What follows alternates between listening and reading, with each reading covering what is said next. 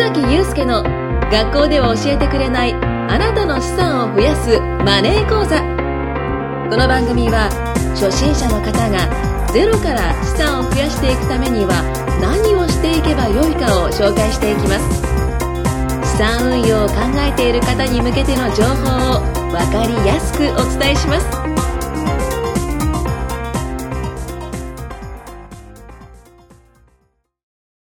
はい。では、始まりました。よろしくお願いします。お願いします。お願いします。はい。ではですね、前回、仁さんから不動産の話をですね、まあ、たっぷりと聞かせていただいたわけなんですけども、まあ、結構ね、あの、15分には収めりきれなかったところも、ね ありますので、うんうんまあ、今回はね、より詳しくですね、まあ、不動産といっても、まあ、どういうメリットがあるのかとか、まあ、逆にまたリスクですよね。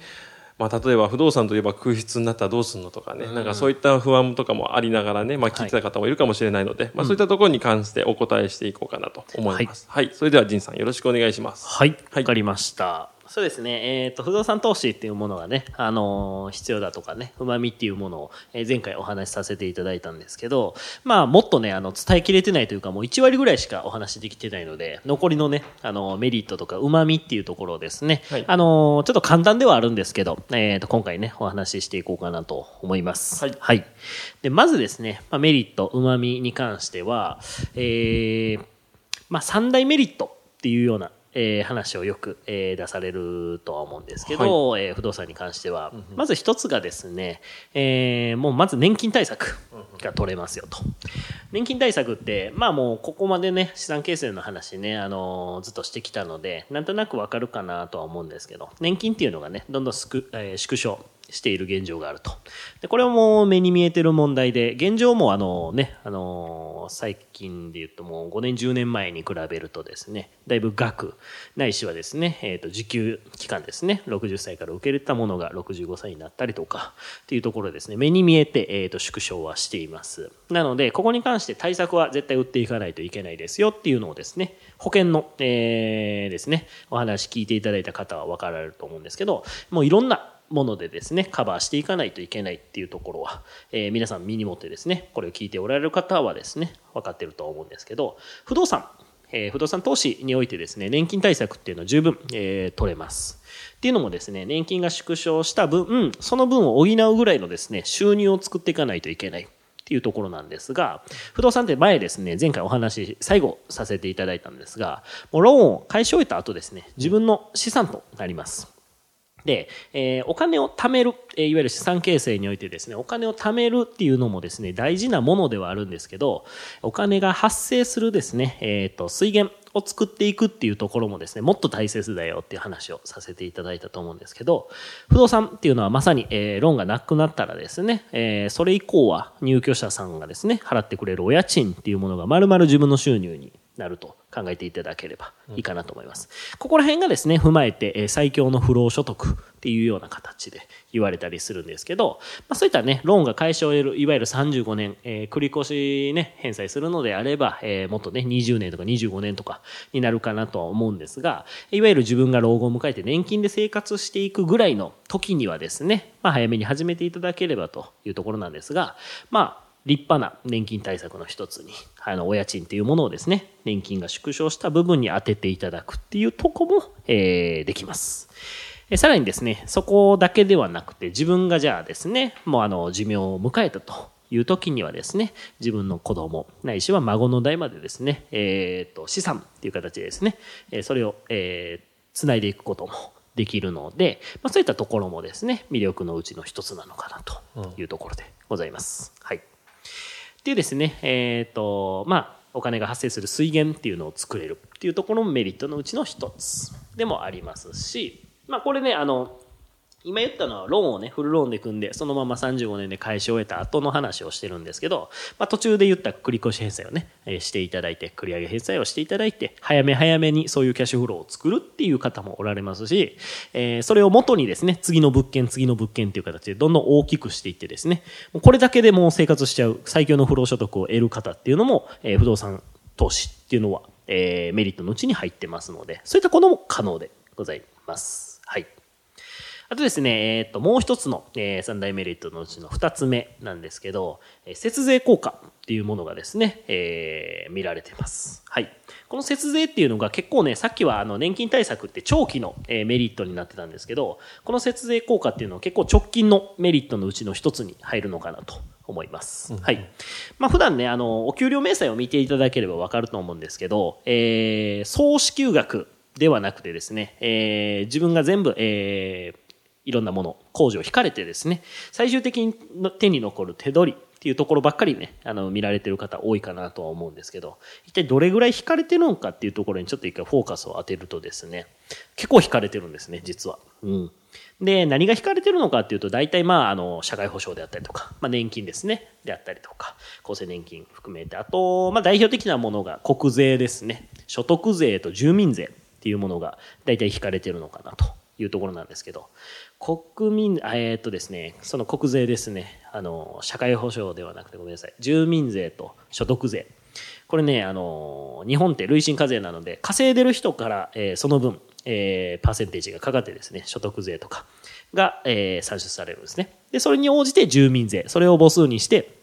その住民税も、えーかかってくるというところなので、結局稼いでる人がですね、めちゃめちゃ納めないといけないんですね。で、稼いでなければですね、あの、その分、えー倍率は、えー下がっているので、まあ、あの、納めなくていいっていう問題ではないんですけど、まあ、少ないというところなんですね。とはいえですね、えーとそんなに所得高くないよっていう人でもですね、住民税とですね、所得税、1年間でですね、かなり払ってるんですね。大体、あの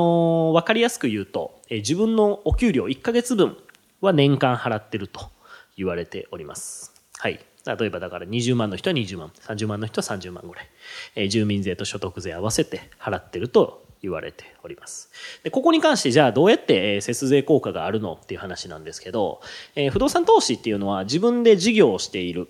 という一つの事業として認められるんですね。まあ、いわゆる副業っていうものではなくてですね、まあ、副業になるのかなっていうところなんですけど、えー自分の本職プラスですね、不動産という形で入居者を迎えて、そこからお家賃をもらって、で、収支を発生させてるっていう一つの立派な事業として国は認めてくれてるので、もう一つの事業をやるっていうことは経費っていうものがやっぱり認められるんですね。えーお給料をもらってるってなるとですね、会社にじゃあ経費計上をして、自分のお給料に対して、まあこれぐらい節税してくださいっていうのは絶対できないんですよ。そういったものを含めてお給料、会社から支給されているお給料なので、そこに関しては経費っていうのはですね、いじることはできないんですけど、一つの、えー自分でやってる事業に関してはですね、えー経費計上全然できます。でこれは所得税法の69条かなにですね、認められている、え方法であってですね、国が認めてくれているものなので、ここは安心してですね、あのやっていただければいいかなと思うんですけど、えそのですね、経費っていうものがですね、普通の副業をやるだけじゃなくて、不動産っていうのはめちゃめちゃ経費かかるんですね。はい。なので、すごいインパクトをもたらしてくれます。なので、えっ、と、ちまちまやる節税っていうより、不動産を一つ持つだけで、えー節税のインパクトっていうのはかなり大きくなりますので、えーこういった旨味も持てますよっていうところでですね、えーっとですね、簡単に言うとですね、経費っていうともうかかるものすべてです。えー銀行から借りたですね、ローンの金利分もこれも経費に認められますし、えーマンションを持ってですね、発生してくる固定固定資産税っていう税金に関しても、えー経費として計上できます。その他ですね、一番いいものが、減価償却費ってなんとなく聞いたことありますかね？はい。ものにはあの法定年数っていうのが決められてまして、例えば車で言うとですね、えーじゃあ営業に使う車っていうところで会社を設立してですね、車を買いましたってなると、国から認められてるのは6年で、それはもう資産として、えー消化していきますよ。もう資産価値がなくなりますよっていうところで、6年間は300万で買った車を、えー6年間経費として組み込めることができます。うんこれが減価償却っていうものなんですけど、えー車とは額が違うんですね。マンションっていうのはめちゃめちゃ高いわけですよ。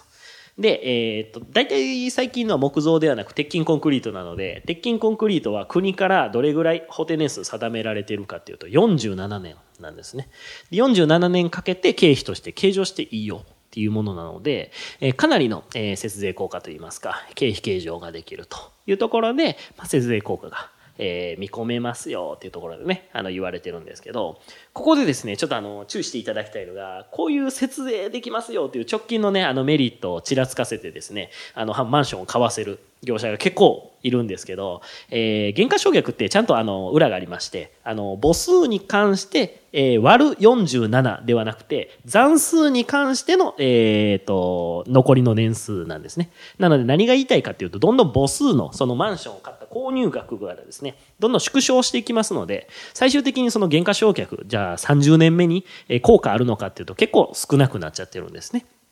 なので、まあそういったものを踏まえてですね、節税効果があるって言われてるのは、大体僕が見る限り5年ぐらいかなというところです。はい。なので5年ぐらいは節税効果あるのかなっていうところなんですけど、これもまあ不動産投資のいいところであって、5年ぐらいかければですね、次のマンションが、えー持てたりとかですね、どんどんマンションを増やすことできます。ので、まあ、僕としてはですね、あの、増やしていけば増やしていくだけ将来の、えっ、と、収入源がですね、増えるので、あのとてもいい、あの不動産の投資の仕方かなとは思うんですけど、まあ、そういったもので増やしながらどんどん節税効果っていうのをどんどん延長延長延長していくっていうようなイメージが望ましいのかなと思います。ただここに関してはね、自分に合った持ち方とかがありますので、まあ、ご相談していただければ、それに合った不動産をですね、僕当てがうこともできますので、まあ、そういったところは、えー、おのおの違うので、まあ見ていただければ、一回ちょっと蓋を開けてみないとっていうところなので、ちょっと一緒に見ていただかないとっていうところですね。あと三大メリットのもう一つですね、最後。えー保険ですね。生命保険代わりになるっていうところが、えーすごいメリットかなと思います。これあの、お家を持たれてる方はね、あの、わかると思うんですけど、ローンを組むときにですね、団体信用生命保険っていうものに加入する義務があります。これちょっと難しい言葉なので何かっていうとですね、万が一ですよ。万が一、えーローンを組まれて、で、フルローンですね。35年組んで1000万円融資受けました。でも、明日、明後日の命保証されてる人って一人もいないですよね。もしかしたら事故でとか、病気でとかね、何かがあるかもしれない。で、ローンを組んで次の日にお父さん死んでしまいましたと。じゃあ残された娘、嫁、どうするんだと。全部その借金を背負わないといけないってなるんですけど、そこは、えっ、と、安心していただければっていうのがこの団体生命信用保険なんですね。断信っていうやつなんですけど、えー保証会社を立ててるので、え万が一の時は残りの残債ですねっていうものを、えーカバーしてくれます。はい。なので何が言いたいかというと、残ったものはですね、フルローンがなくなった、もうローンがなくなった、えー新品のマンションなら新品のマンション、えー中古のマンションなら中古のマンションっていうものが、えー残されたご家庭に残されると。で、そこから使い方は自由ですね。自分で住むのもよし、えー不動産投資として人に貸すのもよし、えーないしは売っちゃう。売っちゃって1000万、2000万っていう、まあ、生命保険代代わりに使うっていうのもありって感じですね。まあもちろんそこら辺から税金とか引かれたりとか、もろもろあるんですけど、まああのそういった何が言いたいかというとですね、あの残されたものにリスクっていうものを残さないようにしてくれてます。で、じゃあこれ生命保険代やから、えっ、と、お金を払わないといけないのかっていうと、これはあの、ローの金利の中に含まれてるので、まあ、ほぼほぼね、あの、金利さえちょっと気にしていただければ、実質ゼロぐらいで持てますので、まあ、こういったのもね、あの、メリットの一つって言われております。はい。で、これをちゃんとあの、うまく組み合わせてですね、あの、保険とかもですね、ちょっとカスタマイズしながら持っていただいたりとかもするんですけど、保険は保険でね、僕の中ではちゃんと生命保険として付けていただいて、あくまでもこれは住宅の保険っていう形で、あの、残しておくぐらいのね、ニュアンスで持っていただければなと思います。はい。っていうところがまあ三大メリットかなっていうところで、結構メリットね、あの、蓋開けてみると、あの、自分に関わるものとか直近で、えっ、と、聞くものとか、いっぱいありますので、まあ、こういったものもね、踏まえてやっていただければっていうところです。で、デメリットってね、あの、最初須崎さんが言った通り、空室リスクかなとは思うんですけど、ここに関してもですね、えー昨今の不動産投資ってもう、空室リスクっていうのはもう結構カバーできてるのかなっていうのが印象です。っていうのも、地方で貸すんではなくて、もう絶対東京都内23区で不動産投資っていうのは絶対やるっていうのはもうね、あの、ここ俺当たり前になってます、最近は。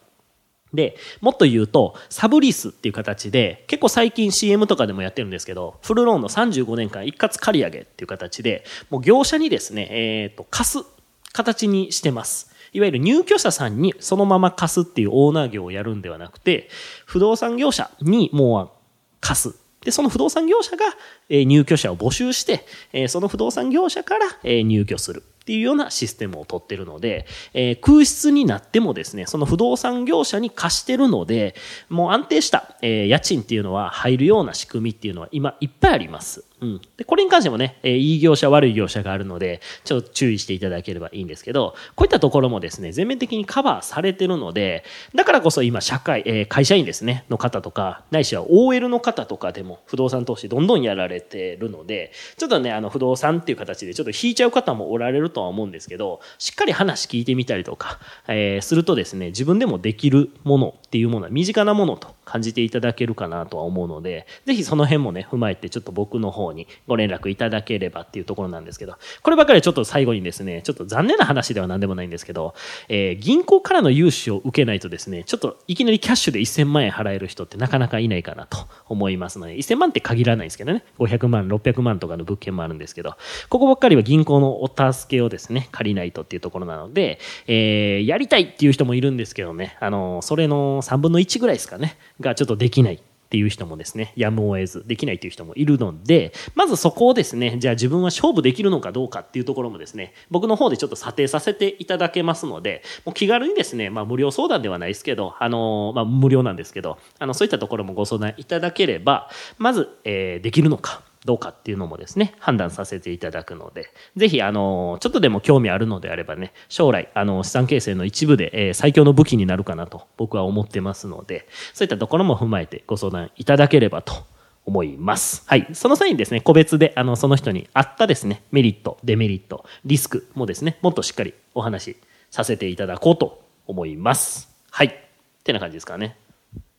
はい、ありがとうございます。はい、ということで、じゃあ私ならどうなんだっていう話はね、ぜひ個別にアドバイスさせていただきますので、はい。はい。では皆さんぜひご連絡お待ちしております。はい。はい。ではありがとうございました。ありがとうございます。今回もお聞きいただきましてありがとうございました。番組紹介文にある LINE アットでは、資産を増やしていくためのお得な情報を配信しています。また、ご登録いただいた方は、通話または対面での無料相談も可能ですのでぜひお気軽に LINE アットにご登録ください。それではまた次回もお楽しみください。